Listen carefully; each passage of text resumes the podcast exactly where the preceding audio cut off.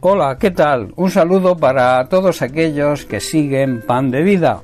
El tema, el mensaje que traigo para hoy, lo he titulado Fe no fingida. La fe no se basa solamente en decir, en decir, por ejemplo, que tenemos fe. La fe se basa en hechos, en demostración.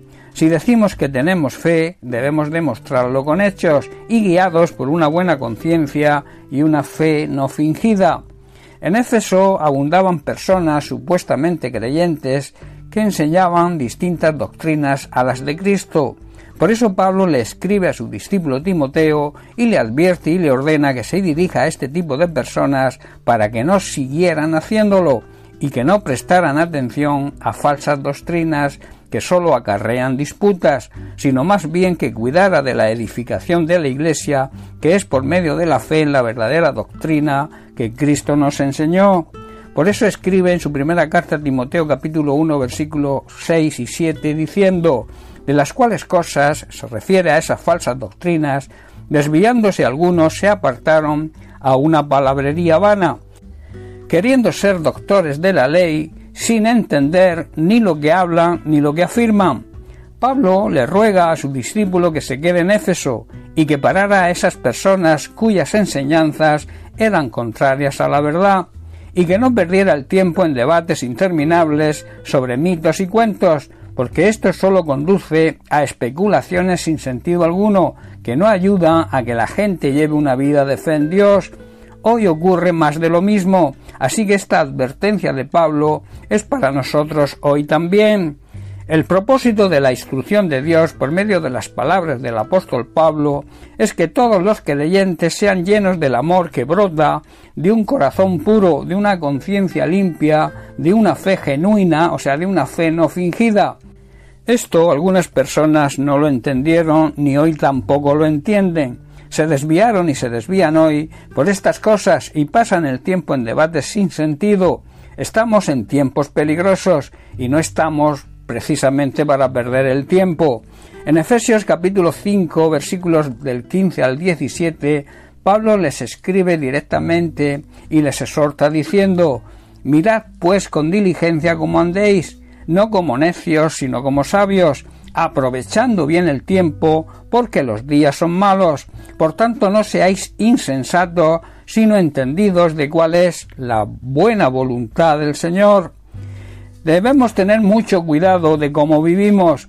No debemos vivir como necios, sino como personas sabias y sacar el máximo provecho de cada oportunidad que se nos presente en estos tiempos tan difíciles que nos ha tocado vivir y no actuar sin pensar.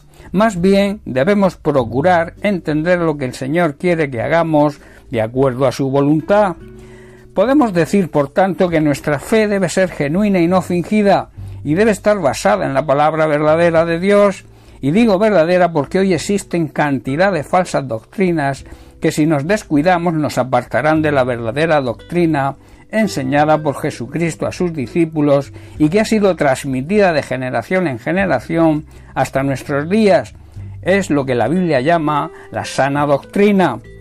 Y en la primera carta a Timoteo capítulo 6 leemos los versículos del 3 al 5. Pablo también advierte y exhorta a su discípulo y le dice si alguno enseña otra cosa y no es conforme a las sanas palabras de nuestro Señor Jesucristo, y a la doctrina que es conforme a la piedad, está envanecido, no sabe nada, y delira acerca de cuestiones y contiendas de palabras, de las cuales nacen envidias, pleitos, blasfemias, malas sospechas, disputas necias de hombres corruptos, o sea, de personas corruptas, de entendimiento y privados de la verdad, que toman la piedad como fuente de ganancia, y luego añade y aconseja apártate de los tales, Pudiera ser que algunas personas nos contradigan, pero lo que enseñemos debe ser la sana enseñanza, la sana doctrina de nuestro Señor Jesucristo, la cual conduce a una vida de sumisión, o sea, de aceptación de la soberanía de Dios. Debemos saber que cualquiera que enseña algo diferente es una persona arrogante y le falta entendimiento. Tal persona tiene el deseo enfermizo de cuestionar el significado de cada palabra esto siempre va a provocar discusiones que terminan en celos, divisiones, calumnias y malas sospechas. Este tipo de personas, aunque se llamen cristianas, siempre causan problemas, tienen la mente corrompida y le han dado la espalda a la verdad. Para ellos, mostrar en apariencia sumisión a Dios es solo un medio para enriquecerse. Debemos apartarnos de este tipo de personas. Este tipo de fe es una fe hipócrita y este tipo de personas la utilizan para hacerse ricos a costa de una determinada religión. Lo ven como un negocio. Esto es una fe fingida para lograr sus propósitos. De ahí que el apóstol Pablo diga lo que Dios nos manda. El mandamiento es el amor nacido de un corazón limpio, de una buena conciencia y de fe no fingida. Si somos verdaderos creyentes, si creemos de verdad, no debemos ser hipócritas.